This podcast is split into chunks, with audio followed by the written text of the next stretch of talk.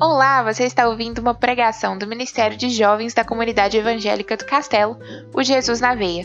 A gente se reúne todo sábado às 7 horas. Seja muito bem-vindo à nossa programação. Segue a gente lá no Instagram, arroba Jesus na Veia, para acompanhar as coisas que têm acontecido e as nossas programações. Aproveite a palavra.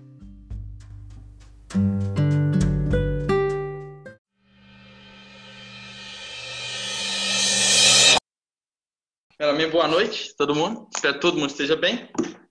Hoje, para continuar a série, nós vamos falar sobre paciência. Nosso querido Dedê, também conhecido como Davidó, vai poder falar com a gente um pouquinho, ou muito, segundo ele.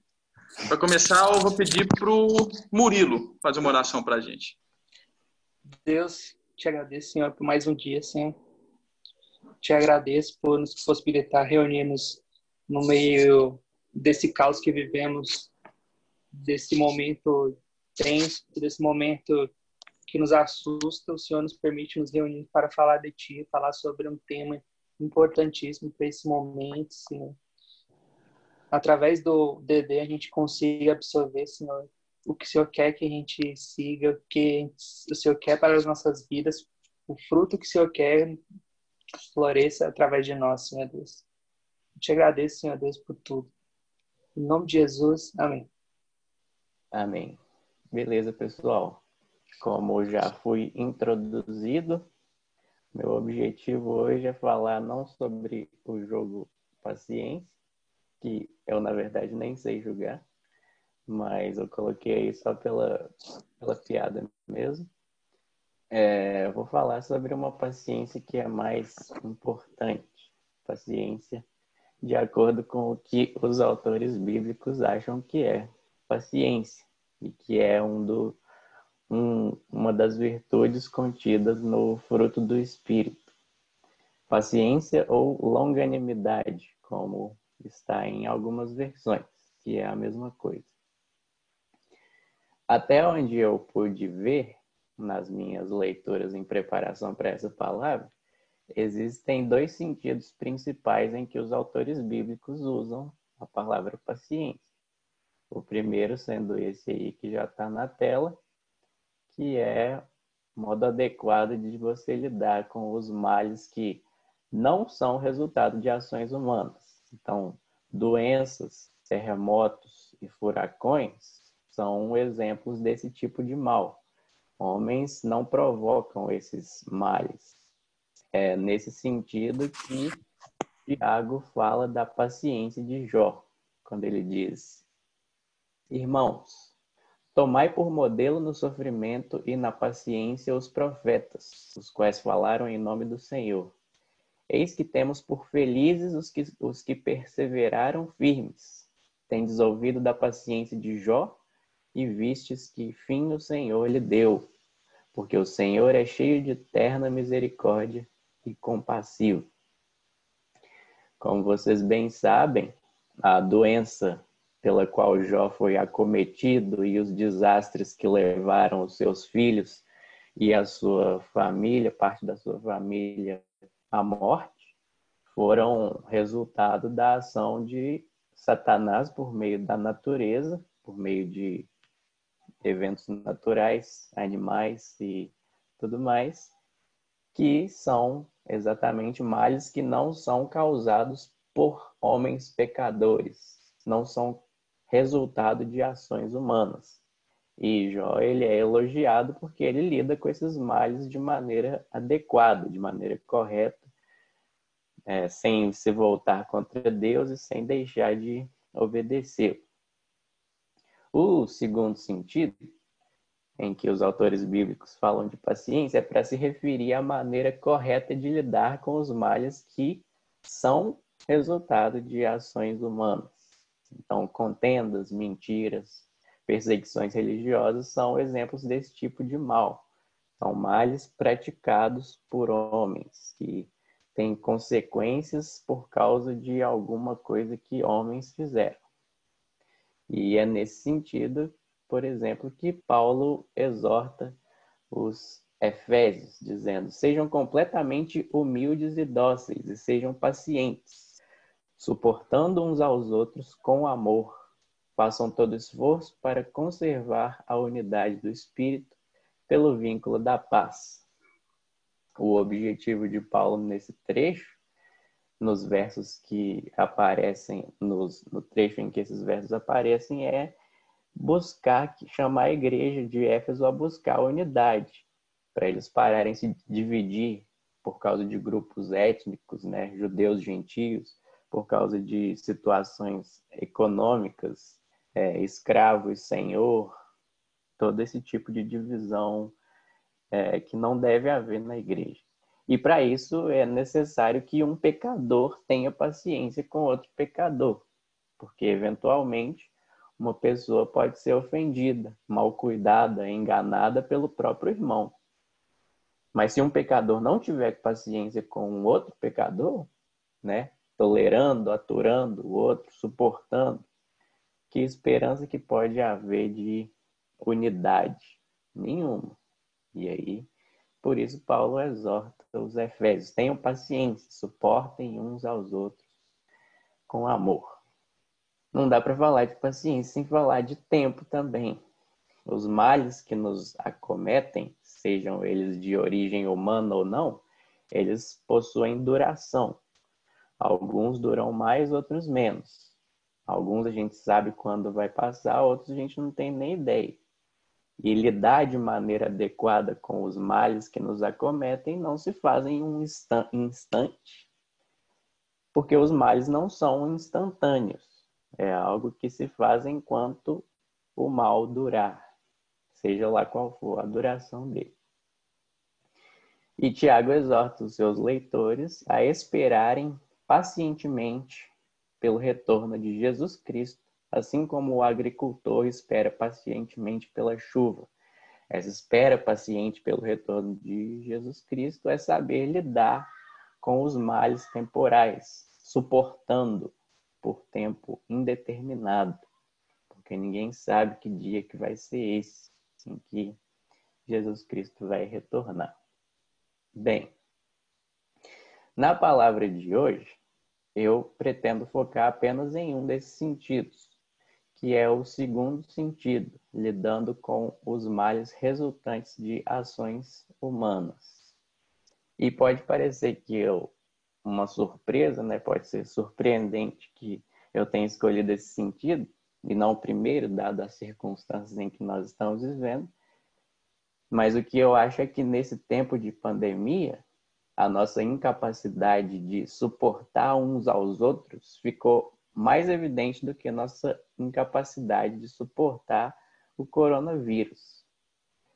Graças à internet, ficar confinado em casa não impede ninguém de exercer toda a sua impaciência com as outras pessoas xingando aquelas com as quais ela não concorda, espalhando mentiras sobre autoridades que ela não gosta, não ela detesta e criticando de maneira impensada aqueles que apoiam essa ou aquela medida de prevenção de contaminação ou essa ou aquela medida de prevenção de recessão econômica.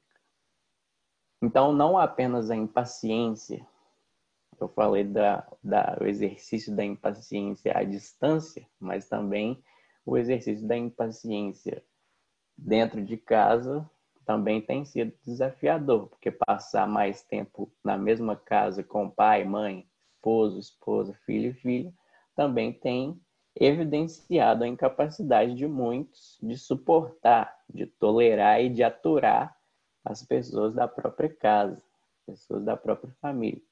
Então é por isso que eu considero que falar de paciência nesse segundo sentido, nos tempos que a gente está vivendo, é tão importante como no primeiro sentido.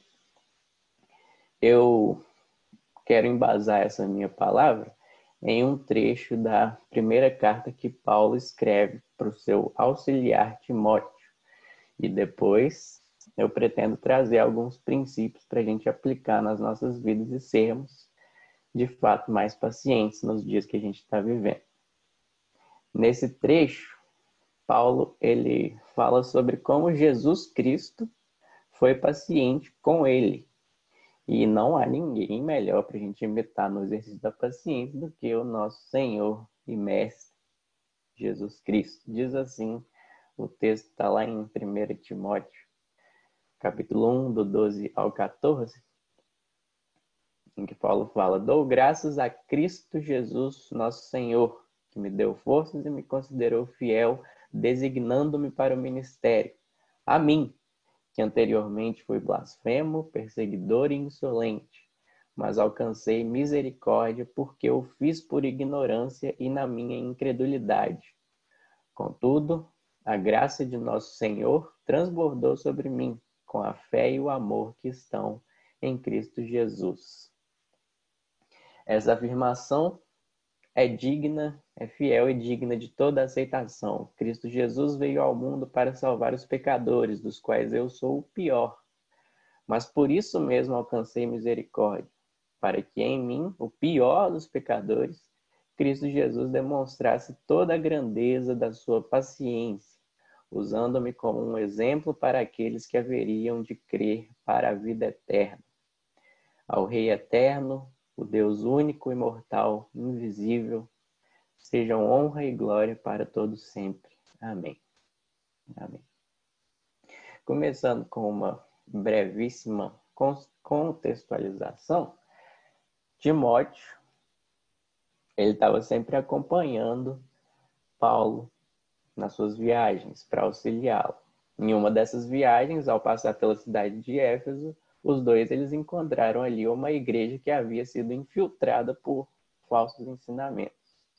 E pelo que Paulo escreve, parece que se tratavam de judeus que estavam ensinando que a fé não era suficiente para a salvação, mas também que era necessário obediência à lei mosaica. Ao invés de permanecer ali em Éfeso lidando com essa situação, Paulo decide seguir a viagem e deixar Timóteo cuidando da igreja. Então os dois se separaram ali. Paulo vai para Macedônia e Timóteo permanece ali em Éfeso. Daí Paulo escreve a carta, justamente lembrando Timóteo de qual que era a sua missão ali em Éfeso, que era ordenar a certas pessoas que não mais ensinassem falsas doutrinas. De acordo com Paulo, esses falsos mestres estavam fazendo um mau uso da lei, como eu disse e se opondo à sã doutrina. E o que, que é essa sã doutrina? O que, que é uma doutrina sã? Uma doutrina sadia? Doutrina sadia é aquela que Paulo ensina. É a doutrina do Evangelho. É isso que Paulo diz logo antes desse trecho que a gente viu. Mas só que ao dizer isso, poderia parecer que Paulo estaria se achando, né? Por causa do seu apostolado e se exaltando ao igual, igualar sã doutrina à doutrina que ele ensina, né? A mesma coisa. Então, no trecho que nós lemos, Paulo se antecipa a uma possível calúnia e deixa bem claro para Timóteo que se ele é alguma coisa, se Paulo é alguma coisa, se ele possui alguma autoridade, é só e somente por causa da graça e da misericórdia de Jesus Cristo. Só por isso o valor do apostolado de Paulo não está nele, está na mensagem que foi confiada a ele. E se tem alguém digno de ser exaltado e glorificado, definitivamente não é Paulo, mas sim Jesus Cristo, por causa da grandeza da sua paciência. Dou graças a Cristo Jesus, nosso Senhor, que me deu forças e me considerou fiel, designando-me para o ministério. Então é como se Paulo dissesse: Olha, Timóteo, de fato, essa doutrina que eu estou ensinando, ela é sã, ela é de fato a sã doutrina. Mas isso é graças a Cristo Jesus. Ele é que me deu forças, ele me capacitou para esse ofício para o qual ele me designou. Se hoje eu sou fiel ao Evangelho, Paulo dizendo, se hoje eu sou fiel, considerado fiel a esse Evangelho que eu prego, é tão somente por causa da bondade de Jesus Cristo. E aí, para ressaltar como Jesus Cristo foi misericordioso com Paulo, né, com ele mesmo, lembra, o Paulo lembra Timóteo algo que certamente Timóteo já sabia, né, que era a história de conversão dele. Ele diz: Dou graças a Cristo Jesus, nosso Senhor, que me deu forças e me considerou fiel, designando-me para o ministério. A mim, a mim, que anteriormente fui blasfemo, perseguidor e insolente. Quer dizer, então não foi por porque Paulo fez alguma coisa ou porque Paulo era alguma coisa que Cristo o designou para o apostolado. Foi, foi apesar dele ter sido blasfemo, perseguidor e insolente.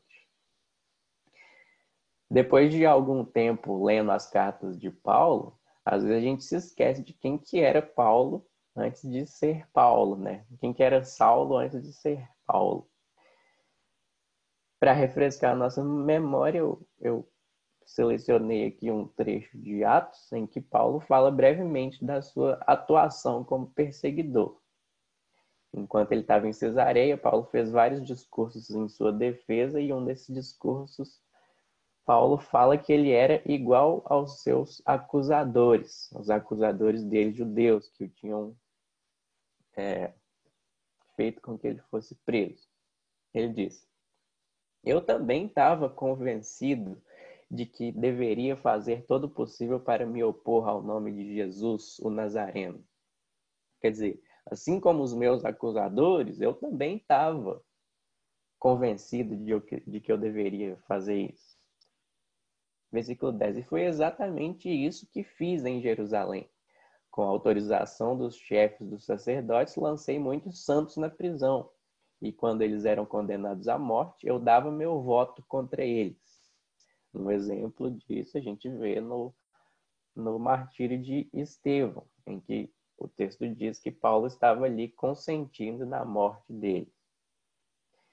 Versículo 11: Muitas vezes ia de uma sinagoga para outra a fim de castigá-los e tentava forçá-los a blasfemar. Ele chegava lá nas sinagogas com uma procuração né, do sumo sacerdote de Jerusalém e chegava ali procurando as sinagogas que houvessem se desviado do judaísmo tradicional para seguir essa nova seita, a seita dos nazarenos, como ela é conhecida.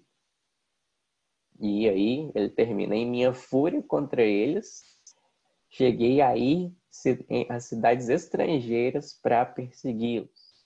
Então, a determinação e o empenho de Paulo é, era tanto no que ele se, no que ele achava que ele deveria fazer, ele trabalhava pela erradicação do cristianismo em Jerusalém, ele ia além, ele também ia de cidade em cidade à procura de sinagogas que houvessem se desviado para seguir essa nova seita, a seita dos nazarenos, a seita dos seguidores do caminho.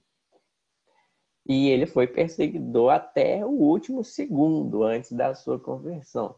Esse é um, um fato realmente notável, que no dia da conversão de Paulo, ele estava indo a Damasco para castigar cristãos, para fazer isso que ele já mencionou que ele fazia. Ele passou de um inimigo declarado de Deus para apóstolo de Jesus Cristo instantaneamente. A narrativa da conversão deles, vocês já sabem, e sabe muito bem que foi Jesus Cristo que foi até Paulo, não foi Paulo que buscou a Jesus Cristo. Paulo foi alvo da misericórdia de Cristo, sem a qual ele permaneceria nos seus maus caminhos, continuaria exercendo seu trabalho como perseguidor até o fim da vida. Bom, voltando ao nosso texto, Paulo continua: Mas alcancei misericórdia, porque eu fiz por ignorância. Essas coisas que eu fiz, eu fiz por ignorância e na minha incredulidade. Paulo diz que ele alcançou misericórdia porque as coisas que ele fez, ele fez por ignorância e na sua incredulidade. Como que eu entendo essa afirmação? Ah, é, essa afirmação que não é muito fácil de entender. A razão pela qual acredito que ele menciona a sua ignorância e a sua incredulidade como tendo sido, de certa forma, necessárias para que ele tenha alcançado misericórdia, né? Porque ele diz por que eu alcancei misericórdia por causa disso, tem a ver com o assunto que está sendo tratado na, nesse, nesse momento na carta.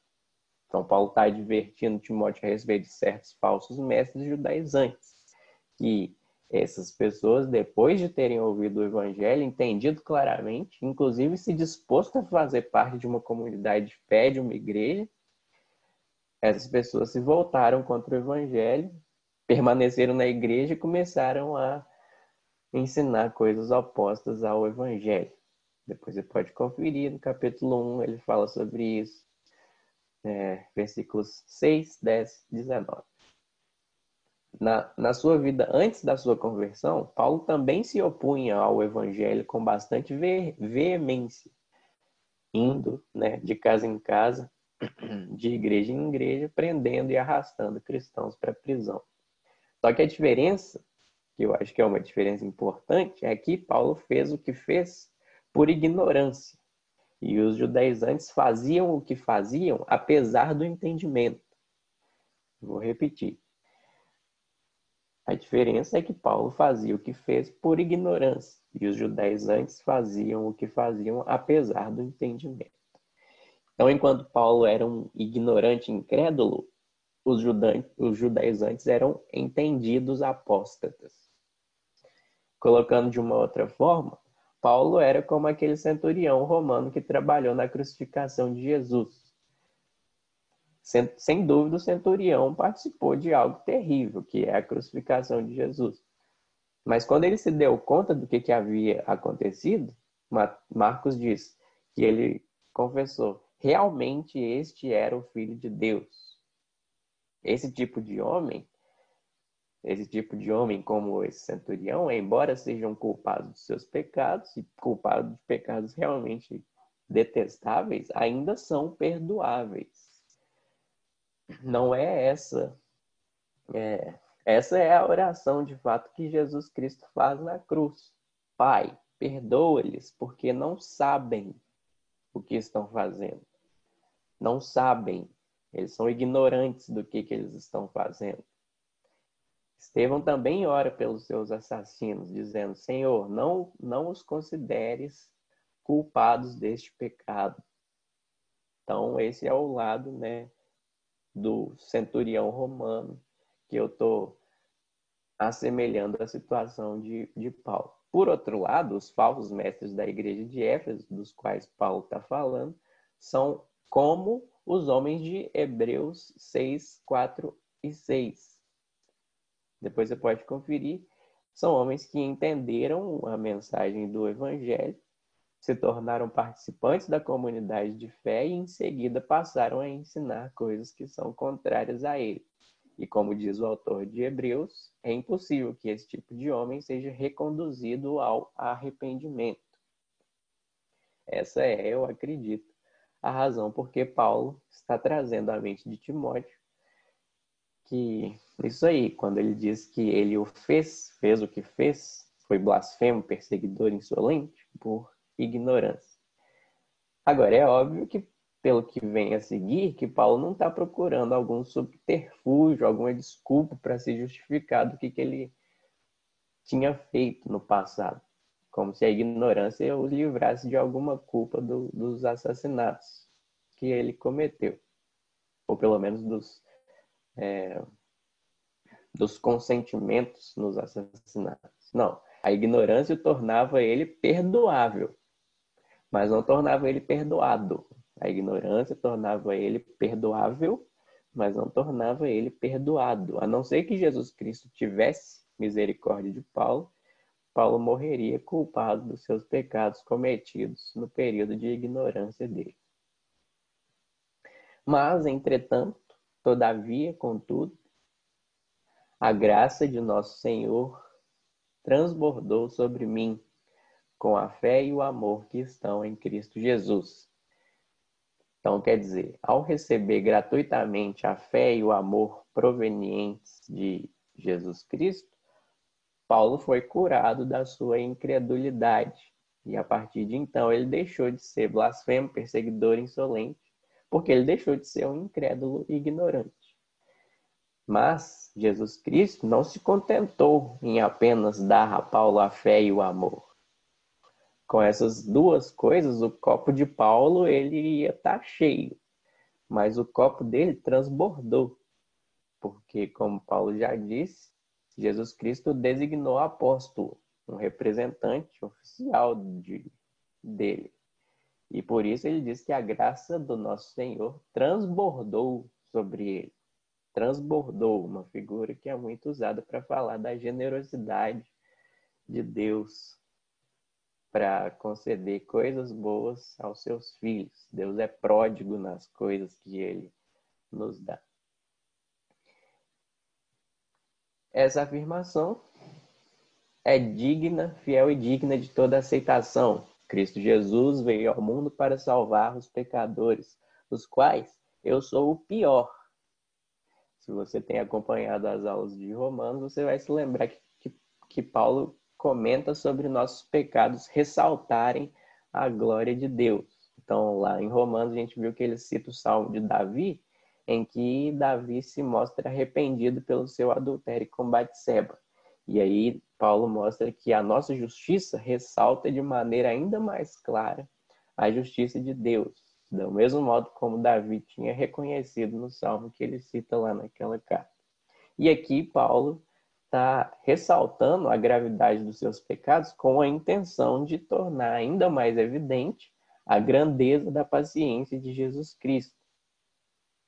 E, além disso, quando ele diz aí que ele é o pior dos pecadores, ele está deixando bem claro que o chamado dele para ser apóstolo não é produto da sua obediência, produto da sua seu bom caráter, da sua moral e qualquer coisa que provenha dele.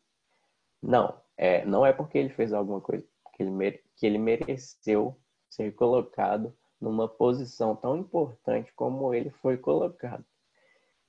Então, embora Paulo tenha escrito extensivamente em defesa do seu apostolado, como por exemplo a gente vê em 2 Coríntios, ele tinha plena consciência de que o valor do seu apostolado não provinha dele mesmo, mas da mensagem que havia sido confiada a ele. Aqui a gente tem exatamente qual que é a visão que, que Paulo tinha de si mesmo. Ele se via como o pior dos pecadores.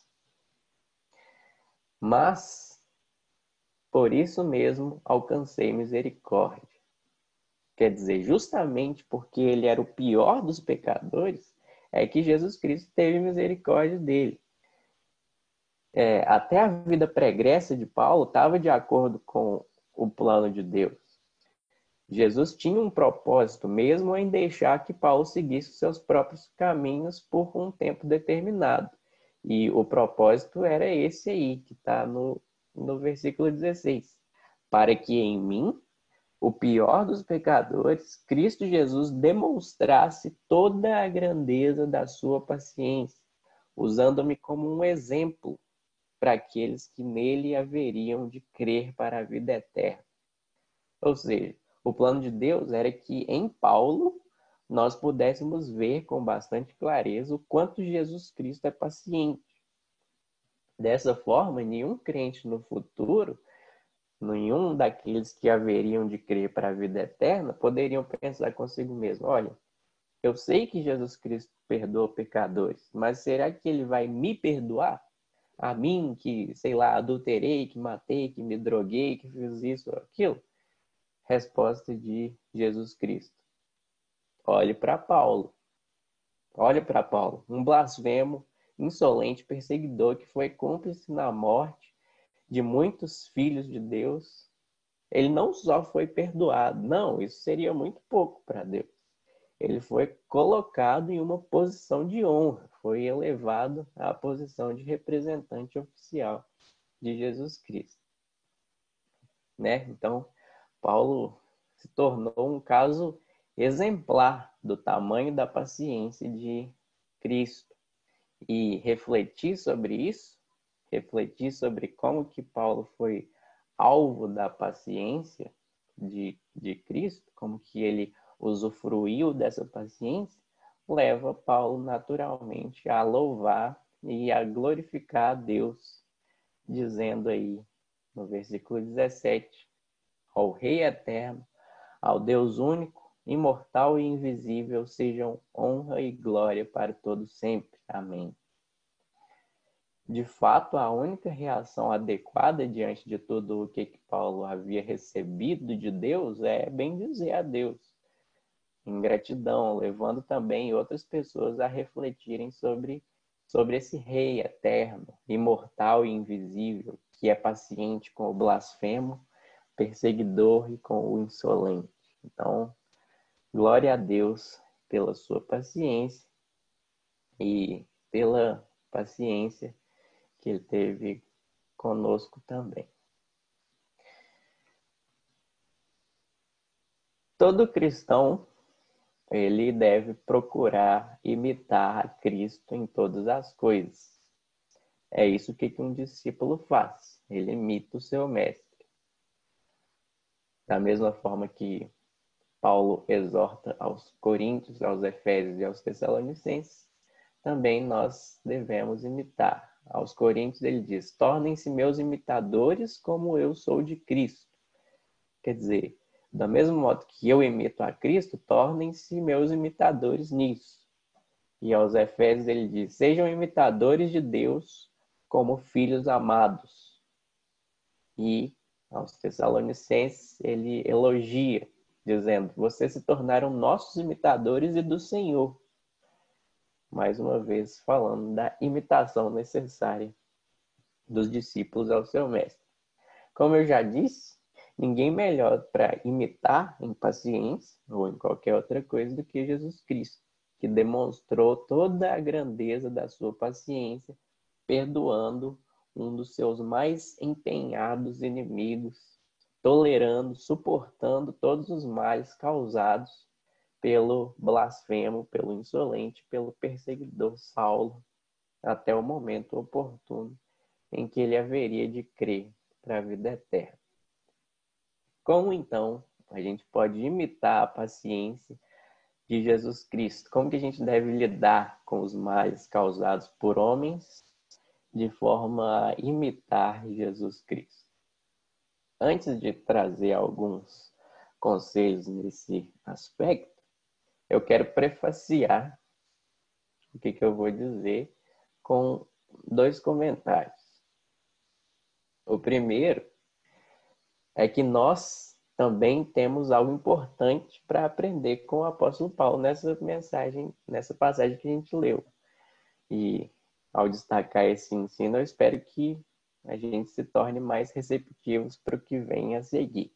O que, que a gente aprende com Paulo é reconhecer a nossa própria miséria. Cara, se enxerga. Veja como, como que é necessário que Jesus Cristo tenha paciência com você por causa dos seus pecados. Não te dando o que você de fato merece, mas pelo contrário, te suportando, te, te tolerando, te aturando dia após dia. Então se enxerga, não, não, não é agradável conviver com seus pecados as pessoas ao seu redor que o digam, as pessoas ao meu redor que o digam. Né? Como, como que elas gostariam que você abandonasse esse ou aquele seu mau hábito? Como que elas gostariam que você deixasse de ser respondão ou preguiçoso, preguiçosa, ausente, desobediente, fofoqueiro, seja lá qual for a sua tendência aí. E se você, ao refletir sobre você mesmo, não vê como você exige da paciência de outras pessoas, pense de novo. Como diz João, se a gente afirma que está sem pecado, enganamos a nós mesmos. Então não se engane. Se você peca, é inevitável que isso tenha consequências para outras pessoas. Então se enxerga, como Paulo se enxergou, como Paulo viu a própria miséria não seja cego para suas próprias seus próprios pecados. Meu segundo ponto desse prefácio, antes de apresentar o que, que de fato eu trarei no que diz respeito a imitar Jesus Cristo, é algo que deveria ser óbvio, que o mandamento de amar o próximo não é amar literalmente o próximo. Não é amar quem está literalmente próximo de você, quem está na sua casa, na sua igreja, na sua escola.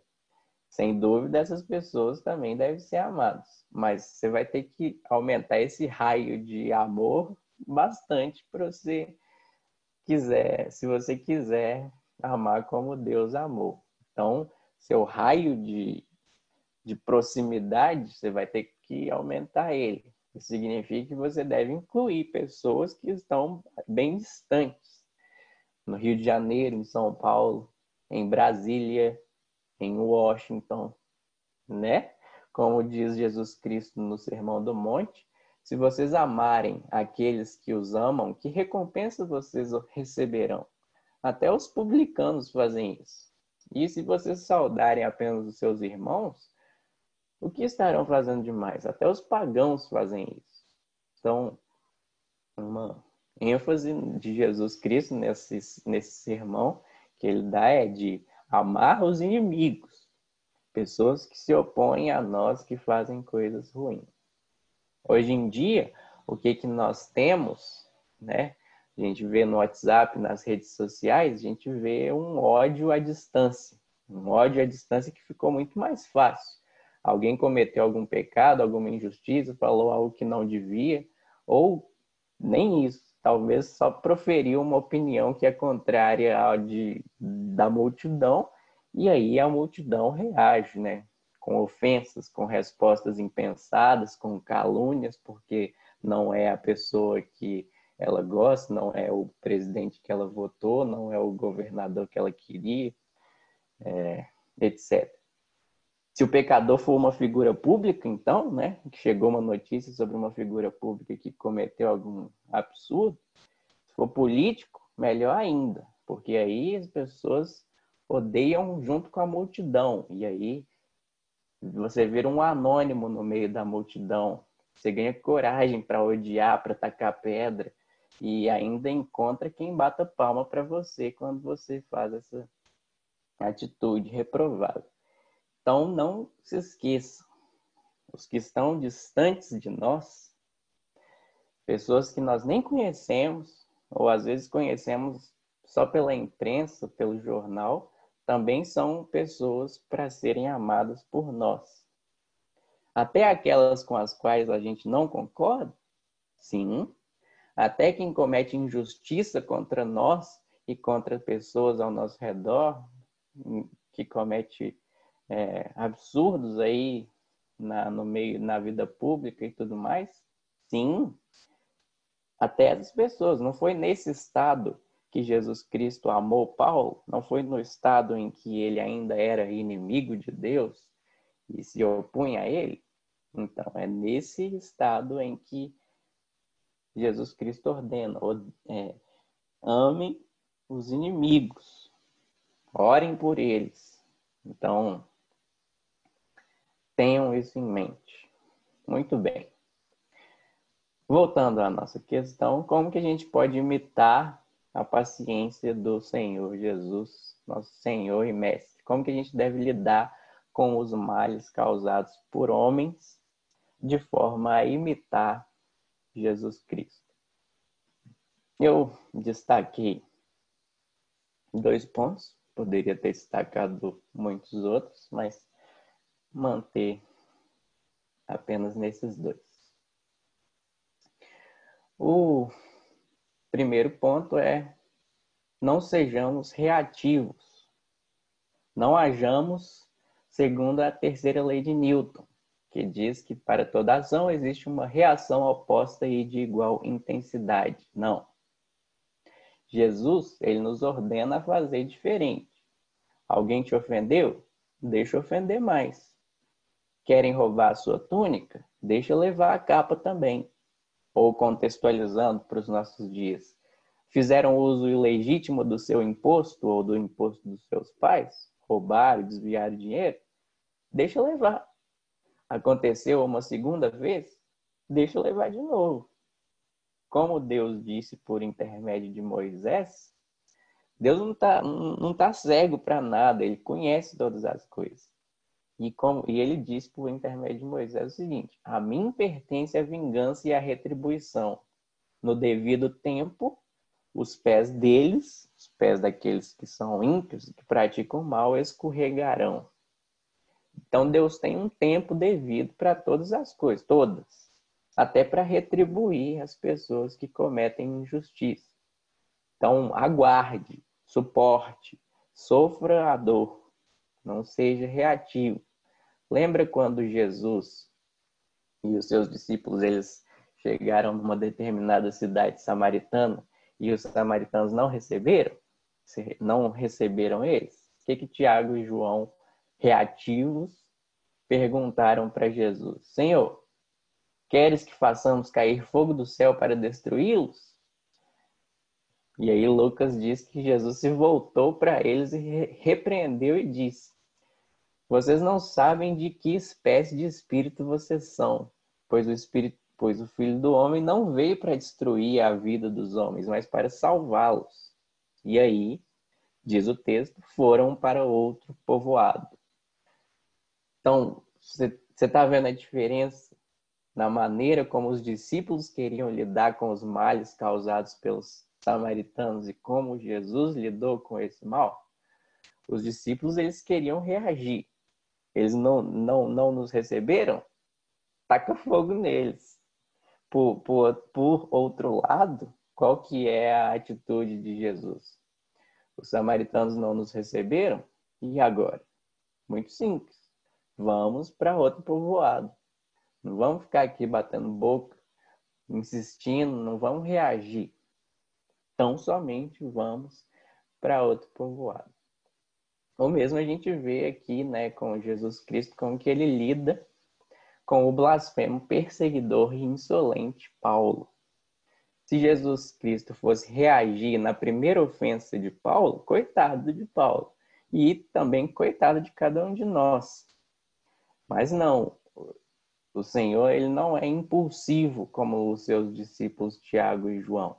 Ele nos dá tempo, ele nos tolera, nos suporta, nos atura mesmo, esperando o tempo que Deus considera adequado para dar fins aos sofrimentos das pessoas. Então não seja reativo, reacionário, impulsivo, se você ficar sabendo de alguma injustiça cometida, algum mal praticado, controle-se. Fica na paz da qual a gente falou semana passada.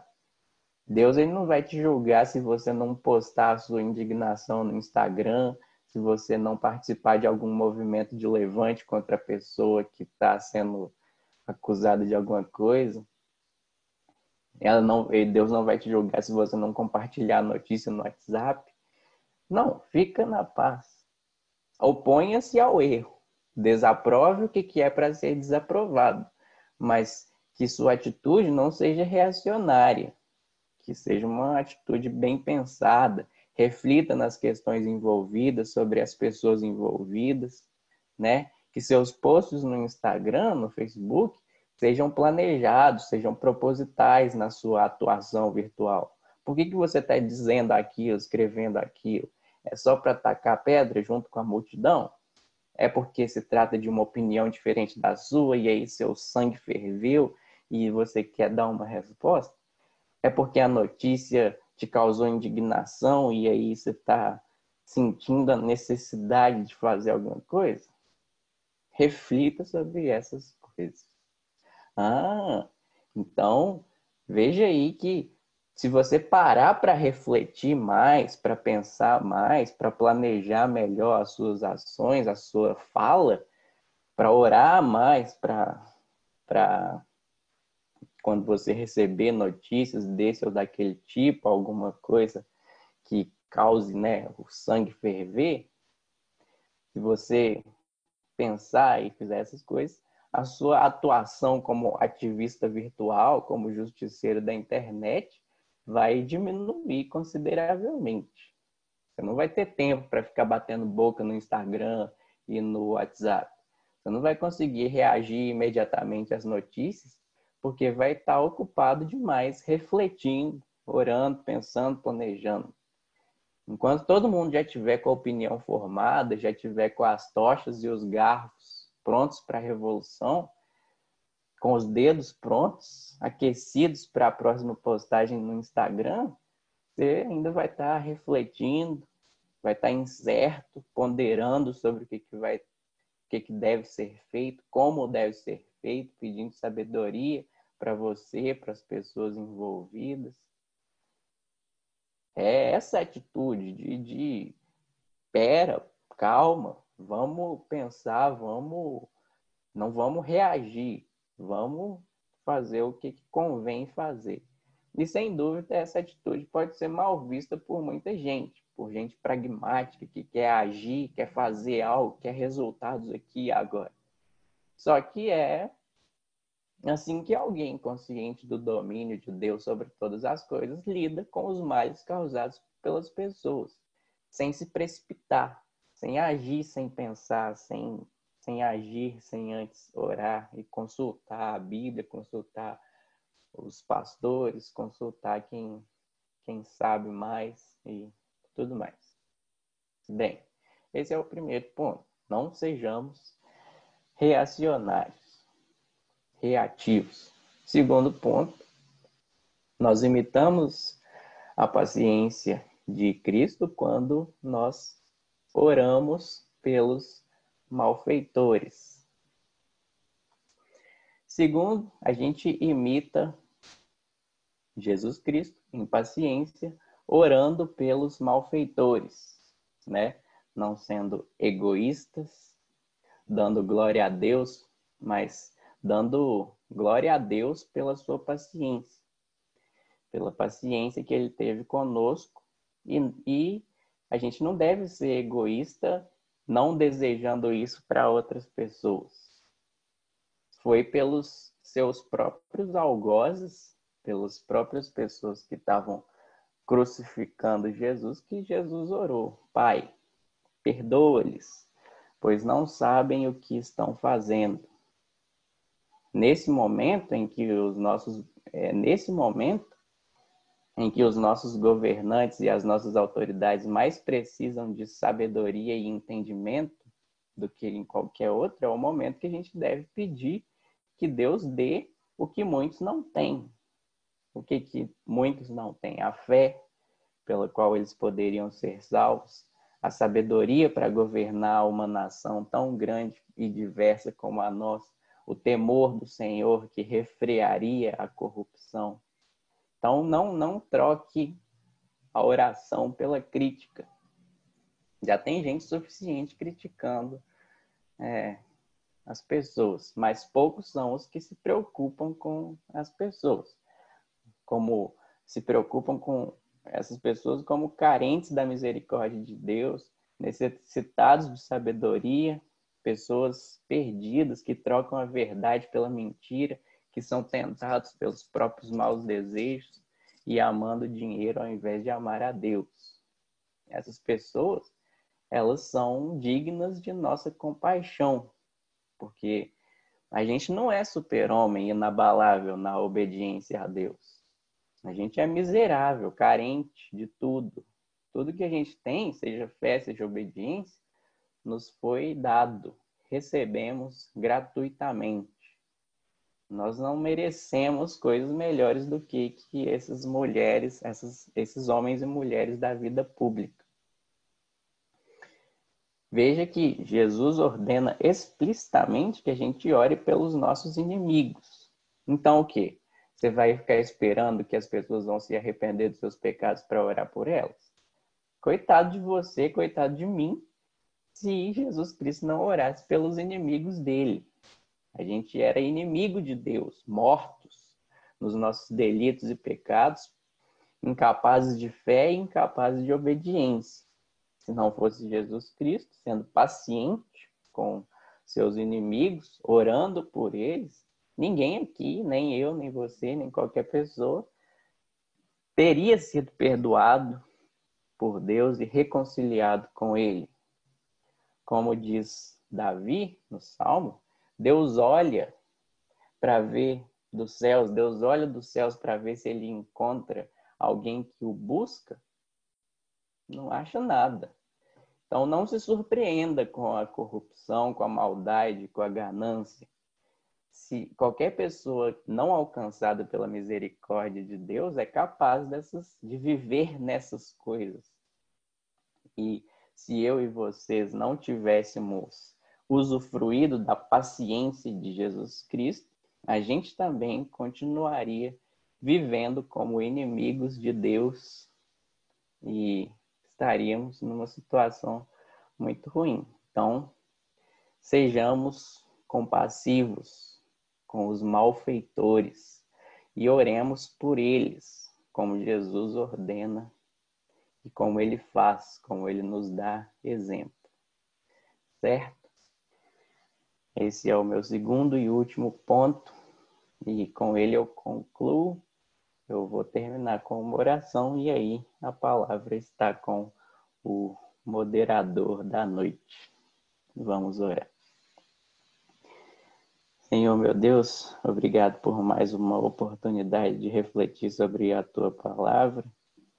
Eu te peço, Pai, que o Senhor nos dê capacidade para te imitar, porque a gente é muito grato pela tua paciência que o Senhor teve conosco e nós queremos também ser pacientes com aqueles que são fazem coisas ruins, que nos ofendem, que cometem crimes, pessoas que são realmente inimigas do Senhor.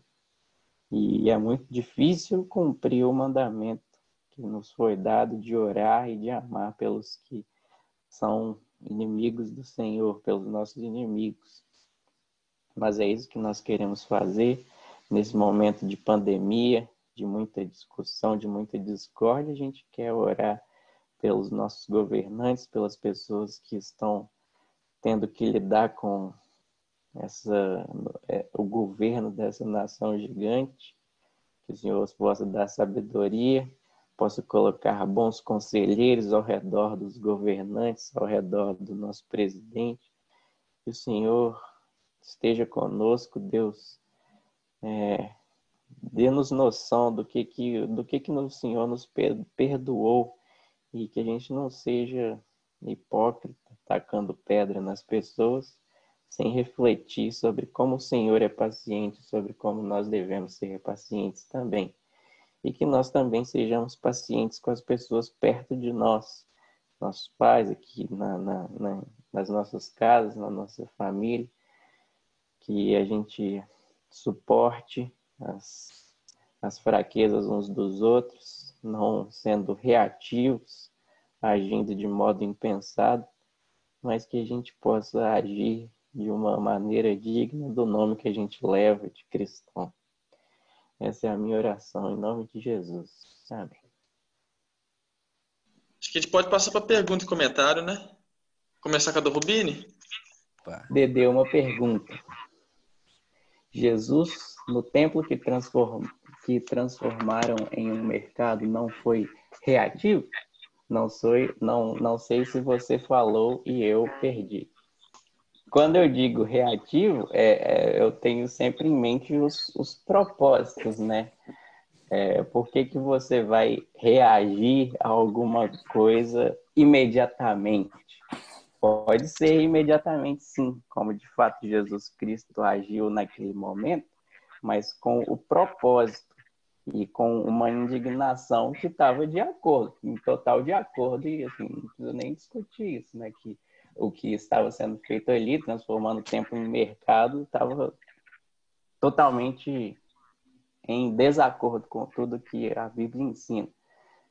Mas aí o que, que eu acho que a gente tem que tomar cuidado é de não ser reativo, e, agindo de maneira precipitada, sem pensar no que está no que está envolvido, no que, que é certo, no que, que a Bíblia ensina e tudo mais.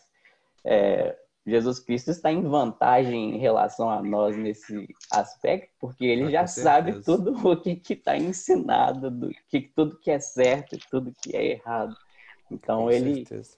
ele sempre age de maneira adequada. A gente tem que refletir, orar, pensar e tudo mais. Só que então, então no final das contas é um pouco relativo essa questão de de, de de comportamento reativo da gente. Depende do que, do, de o que, que a gente está reagindo. Sim, depende da motivação. É isso. Entendi. Ok. Diria. Obrigado. Ô, Dedê, deixa passar, não, Dedê. Tem que falar, né? Eu estava acompanhando, é puro Romanos 12 isso. Impressionante. Depois do 12, mais ou menos assim, do 12 até o final do, do capítulo, é basicamente isso aí. É depois um resumo do que o Dedê falou, tá lá, se vocês quiserem ler depois. Tem que falar de romance, não pode deixar passar, é. não. É, é o trecho que o Paulo está falando de, do amor, né? A parte prática da carta. E no capítulo 13 ele fala do, de obedecermos às autoridades e constituídas e tudo mais. E nessa carta que a gente falou, né, 1 Timóteo, Paulo também vai falar a respeito das autoridades, que a gente deve orar por elas para que a gente tenha paz e tudo mais. Então, sim, é de acordo tudo isso. Especialmente a do, do Robine aí, o que Jesus fez quando ele chega no templo, ele vê aquela situação toda, e aí ele age não por impulso, mas ele age na autoridade de Deus, como sendo Deus. Ali não é uma reação, ali é uma demonstração de poder ou de autoridade de Jesus. E aí ele chega e fala: vocês não vão fazer da minha casa um mercado. Né? Então, assim, ali ele usou a autoridade de Deus, sendo Deus naquele momento. Então, é, é, é, não é uma questão de reação. Ele usou a autoridade dele para dizer para a galera o seguinte, gente, ó, aqui a coisa é diferente, né? Então, é, é nessa questão aí. Não é a questão... Quando o Dede fala de reativo, de ser reativo, é exatamente assim, olho por olho, dente por dente. Eu entendo como reatividade essa questão. Se a pessoa pisa no meu pé, eu vou lá e piso no pé dela também. Aí concordo com você que não é essa reação que a gente precisa ter. A gente pode ter. Mas no caso ali, que é a pergunta do Robini, que Jesus ele não foi reativo, ele usou da sua autoridade sendo Deus. Ok? É, eu realmente levei reatividade para um sentido um pouco mais amplo. Mas aí, se você.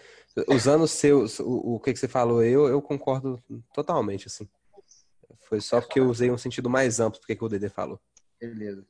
Só para esclarecer, para a gente não achar que Jesus foi simplesmente ali um, um acesso de fúria dele, né? E não foi isso.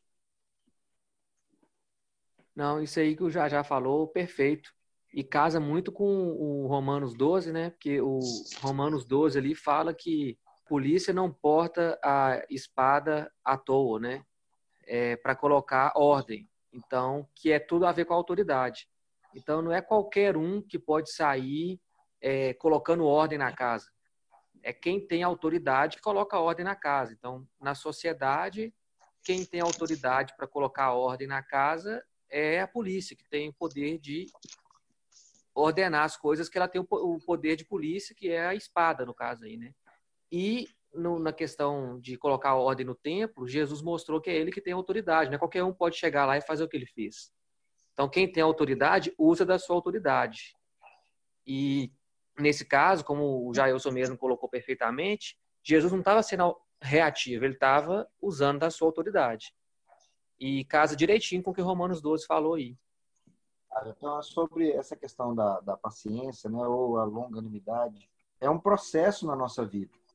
Eu garanto para vocês, assim, depois de, de ter vivido um pouco mais, né, do que talvez todos vocês, assim, a gente pode perceber que a gente hoje é um pouco menos reativo ou a gente é, espera um pouco mais para falar.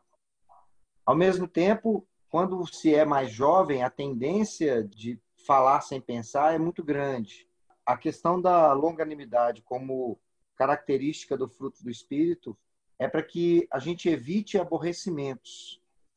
Quando se coloca lá, seja, sejamos longânimos, é porque a gente precisa pensar um pouco mais antes de falar ou de agir ou reagir, para que a gente possa evitar aborrecimentos e a gente também se arrepender né? daquilo que falou, daquilo que agiu ou reagiu. Então, essa questão da longanimidade ou da paciência ela precisa ser exercida para que a gente, de fato, não tenha que ficar pedindo desculpa toda hora. Isso é muito importante na nossa vida. A gente deve pedir desculpas quando erra, ok, mas a gente também precisa pensar para que não se torne isso um hábito. Todo você vai fala sem pensar, aí você tem que ir lá e se retratar, pedir desculpa, né? Dentro de casa, essas coisas precisam é, ser exercidas nesse momento que a gente está vivendo tão próximos assim com, com os nossos dentro de casa.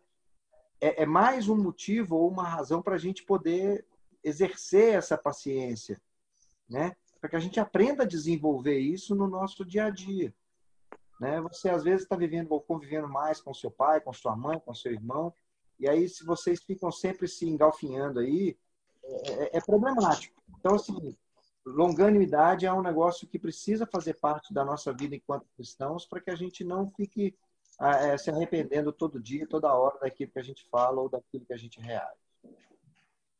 Essa parte do DD, de rede social, eu concordo bastante.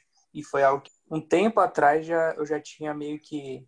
Eu resolvi não conversar nada sobre temas delicados, temas políticos pela internet, pelas redes sociais, porque eu acho que é, é muita perda de tempo, às vezes você e se desgasta demais. Eu acho que é algo que, se você não tiver paciência e souber escutar, porque você não é dono da razão de nada, sabe? Tipo, você vai começar a entrar numa discussão, você acha que você é o dono da verdade, você sabe a verdade mas na maioria das vezes ninguém sabe a verdade mesmo. Então fica uma discussão, é, algo que não faz bem para a mente da pessoa, porque ela fica nervosa ali enquanto está discutindo na rede social. Eu acho horrível isso daí. Para mim foi algo que eu me libertei foi muito bom. Hoje eu ainda sinto vontade de discutir, mas eu falo assim, não, não vou entrar nessa não, não vou cair nessa não. Não leva a ah, nada, né? Não é, leva a nada. Só piora as coisas. Só completando o que o Murilo falou, é, eu concordo com o que ele falou, com o que o Jajá falou também. E meio que quando você está fazendo essa reação, você meio que está fazendo julgamento também. Ou você fez isso, então eu posso fazer também. Então você está errado, eu estou certo. E acaba que muitas vezes a gente entra em contradição também, porque que eu vejo muito em rede social também essas discussões de política. É alguém lá reclamando, reclamando de político. Aí vira o rosto, tá pirateando TV a cabo, tá comprando um filme pirata e começa a querer julgar as pessoas de uma forma, mas não se julga também de outra forma. Fica um pouco fora de consenso assim e perde totalmente credibilidade. Eu já vi muitas pessoas até de igreja fazendo isso. Vai lá, xinga, xinga, xinga, político, político. Aí no dia seguinte está lá fazendo coisas parecidas, só que não percebe também. E é realmente saber a, a briga que vai comprar, né? Não é toda briga que você tem que ir lá e combater, não. É, esse ponto da rede social também, eu acho que a gente está muito. A nossa geração, ela está muito presente nisso, né? Então, seja para brigar, seja para fazer qualquer coisa, talvez o primeiro recurso que a gente usa é a rede social. Um, um fator muito ótimo, assim, talvez, da rede social é porque você não tem o relacionamento cara a cara com a outra pessoa. Então, não importa a forma como você vai falar, você não vai saber como vai ser a reação da outra pessoa, né? E quando a gente pensa muito nessas discussões, é, é muito fácil pensar na discussão política. Qualquer coisa que eu falar, eu vou me posicionar, não interessa a forma como o outro vai receber, né? É, e pensando como igreja, é, se a gente posiciona dessa maneira, a gente, ao invés de, de trazer as pessoas para perto, a gente afasta. A pessoa pode se sentir ofendida, talvez ela vai começar a, a guardar para ela. A gente está numa época de isolamento social, aquilo ali, a pessoa vai, vai ficar com aquilo ali. Quando abrir, talvez ela vai, ela vai esquecer, mas o sentimento vai ficar bem lá no fundo, vai ficar bem marcado. E isso pode gerar alguma coisa muito maior do que uma simples é, oposição de ideias seria muito bem resolvida numa conversa é, pessoalmente, assim, né? Ou então de uma forma, uma postagem mais branda. Eu acho que realmente a gente tem que começar a nesses posicionamentos assim políticos, principalmente, a tomar cuidado da forma como a gente posta, né? É, uma outra forma da postagem também é, é o que está acontecendo muito nesse negócio do George Floyd aí. Tipo assim, é, beleza, é, antirracismo, muito bom, mas a gente começa a trazer várias coisas à tona da sociedade que não tem nada a ver com o que realmente começou a, a discussão ali. A gente, eu acho que a gente tem que começar a priorizar as coisas que a gente quer trazer, problemas da sociedade que a gente quer trazer nas redes sociais. Será que aquilo ali vai valer a pena? Será que as pessoas precisam ficar vendo aquilo? É, a gente precisa discutir isso é, toda hora, assim, nessa intensidade? É, a postagem, a rede social, ela é muito boa, mas precisa ser repensada nisso, eu acho. Eu queria falar um outro ponto, assim, é, beleza, a gente levantou a questão de briga, né, de uma discussão acalorada e que não deve acontecer, mas eu acho que a falta de paciência também pode levar para outro extremo e que eu não sei muito bem assim como que a gente pode lidar com isso, que é a preguiça. E a preguiça gera indiferença em relação ao outro, um afastamento, é, não sei, um desprezo, e que também não tem nada a ver com, com o cristianismo. E também pode levar a outras questões que é ser apático, deixar de se posicionar em questões relevantes. Então, assim, como lidar com isso, sabe? Porque são dois extremos também. E aí eu, eu normalmente vejo que eu muito claramente estou no extremo da briga, né? Mas eu costumo muito ver que as pessoas que não estão nesse extremo estão no outro, de ser apático, sabe? Ou de ser indiferente a tudo, assim. Ah, não, isso não vale a pena. E aí eu não sei mesmo até que ponto a gente tem que ponderar isso, assim. Mas, assim, de fato, você levantou o ponto aí da, dos extremos e como que a gente lida com eles é evitando os dois. é, porque, assim, é claro, é óbvio, né? É muito fácil falar, é muito difícil de praticar. Mas é um extremo, de fato, você está sempre pronto para briga, pronto para reagir. E o outro extremo também é o extremo que também está errado, que é o extremo de você tá pronto para ficar parado, sempre pronto para não agir em, em, absolutamente circunstância nenhuma, independente da situação. A paciência, ela, se for tratada da maneira como eu coloquei, que é a maneira adequada de lidar com as coisas, será a maneira de evitar esses dois, esses dois extremos, porque realmente é inadequado, é incorreto e é anticristão você não agir em algumas circunstâncias, em algumas situações. Agora, a questão que eu quis ressaltar e acabei deixando de falar dessa, desse outro extremo é o extremo de fato do agir de maneira impensada e acabar agir de maneira agindo de maneira imprudente, de uma maneira que você não deveria ter agido ficando nesse extremo aí, mas você está correto, a gente também deve evitar o extremo de não agir, não fazer nada por alguma coisa que está patentemente, claramente errado, deve se opor a essas coisas, não uma oposição feita de maneira adequada, correta, sem xingamentos e sem ações sem ações violentas, seja ela física ou seja ela de outro tipo de fato, os dois extremos são para ser evitados. Eu acho assim que muitas vezes esse extremo de ter uma preguiça de, de se posicionar em relação a algumas coisas, geralmente por conta de uma discussão né, que você teve e que não foi nada produtivo, e aí você decide não, não mais é, discutir com essa pessoa.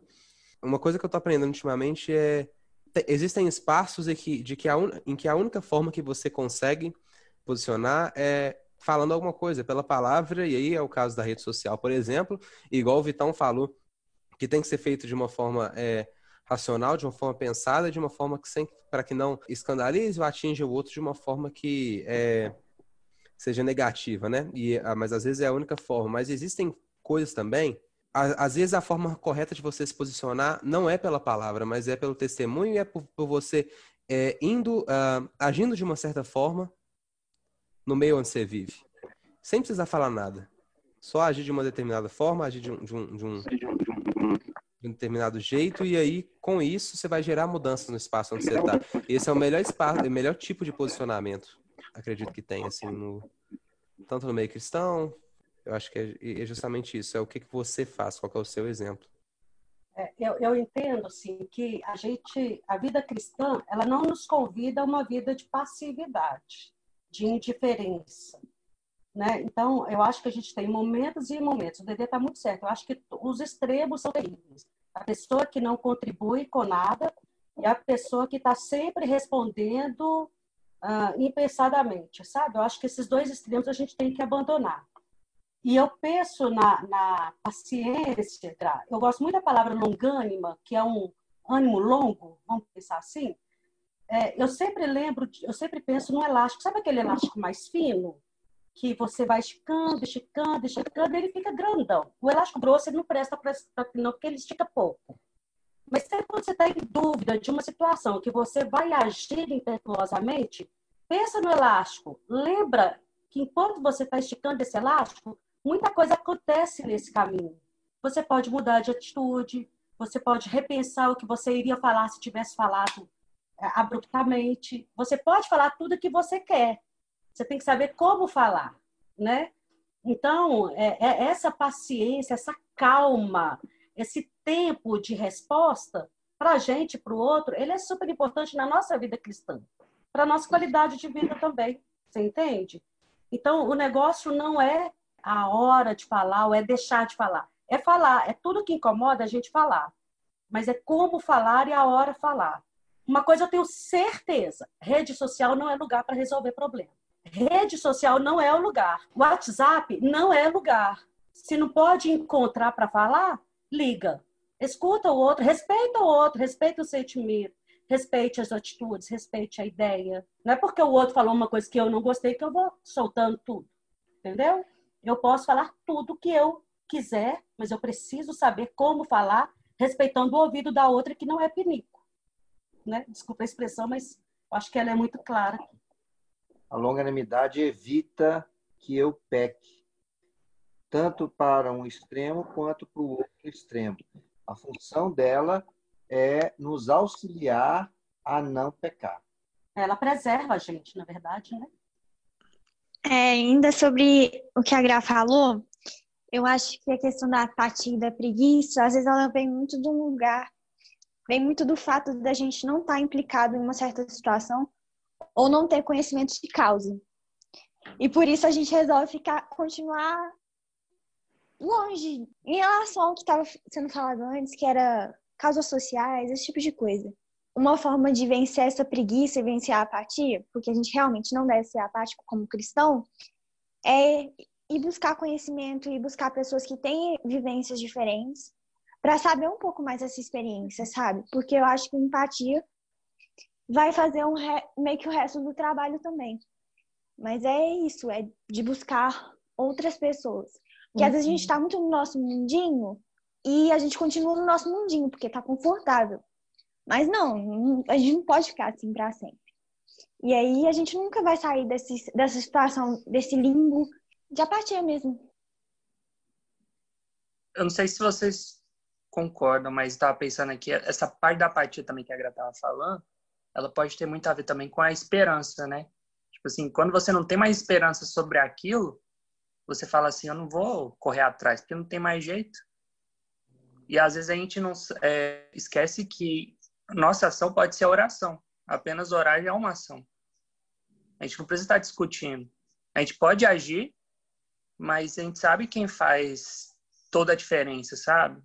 A gente não tem o poder de tudo. Então, a gente pedir com fé, eu acho que é muito mais produtivo. Às vezes as coisas acontecem muito mais fácil do que a gente tá lutando, tá brigando com as pessoas.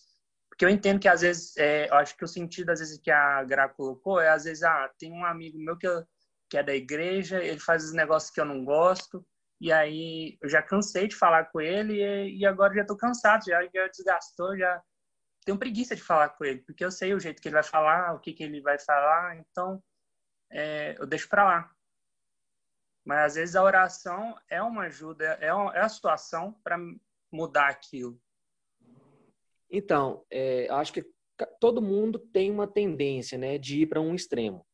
É, como a Gra falou, né, a tendência dela é de ir para o extremo de se posicionar é, excessivamente e entrar na briga sempre, né?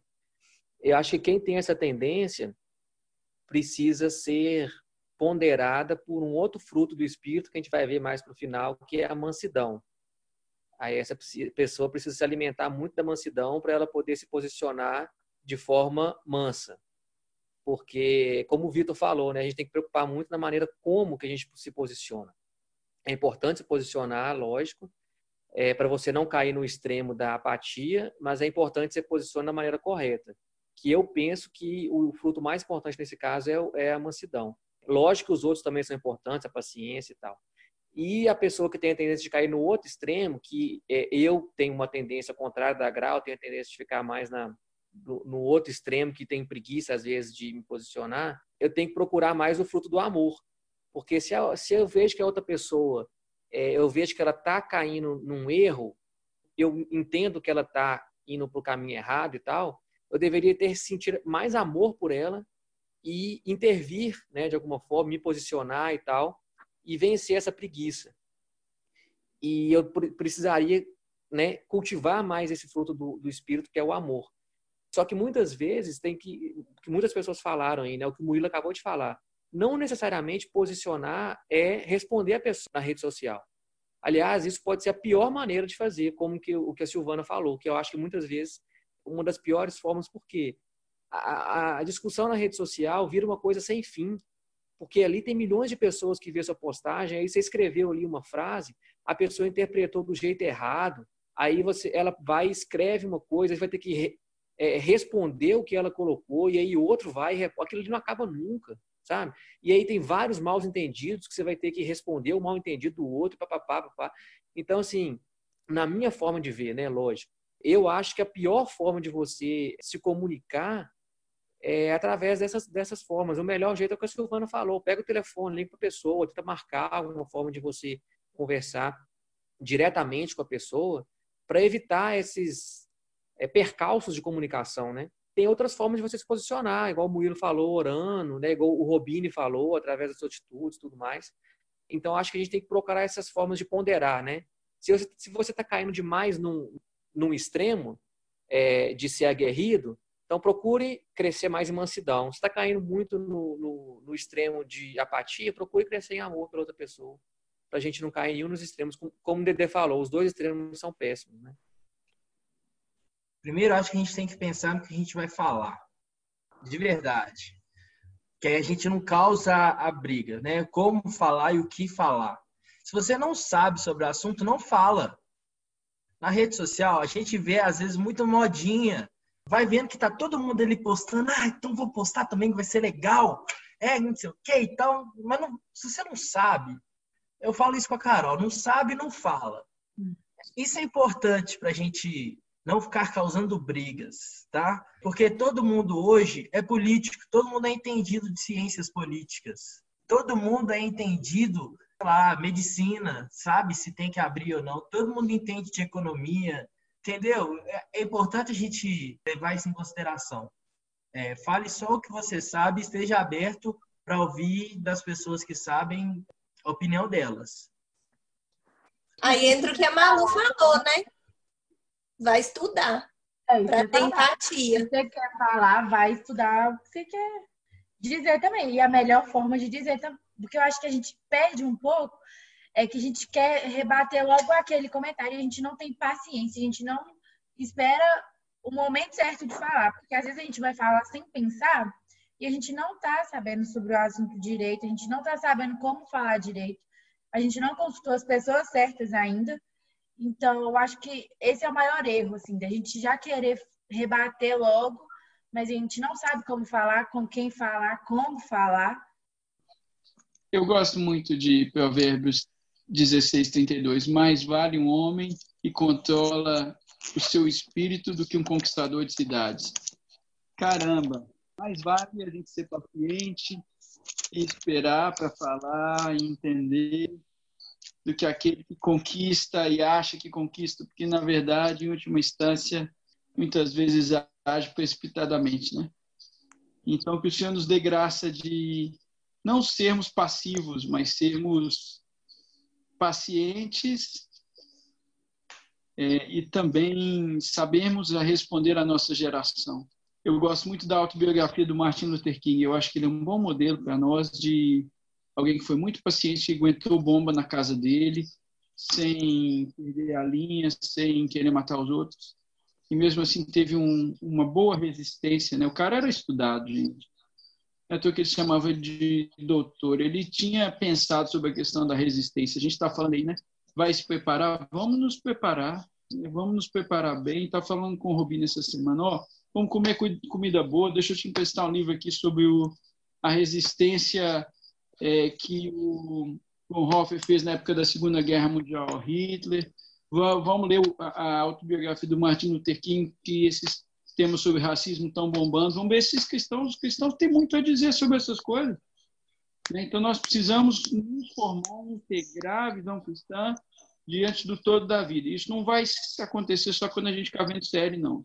Nós vamos pegar os livros, nós vamos fazer o melhor para a gente formar tanto a nossa personalidade à luz do Espírito Santo, sem a gente ser impulsivo, como Moisés que matou o cara e depois a gente sabe o que, que, que esse negócio dá, sem cair no outro lado de ser um bocó que não serve a Deus na sua geração. Acho lindo Atos 3 e 36, né?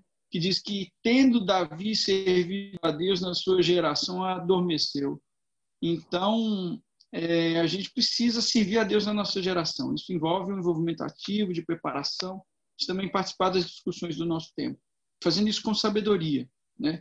sabendo que a jornada é longa, a maratona é longa, né? nós não vamos nos posicionar, do nosso posicionamento de um dia para o outro depende muito. Não, Deus está fazendo um trabalho grande, a graça está atuando, a gente se posiciona com paciência, com graça, resistindo ao mal.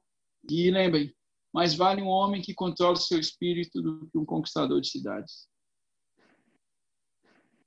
Obrigado a todo mundo que participou, viu? Dedê, brigadão. Aproveitar para fazer o merchan da, da BD, né? Ó.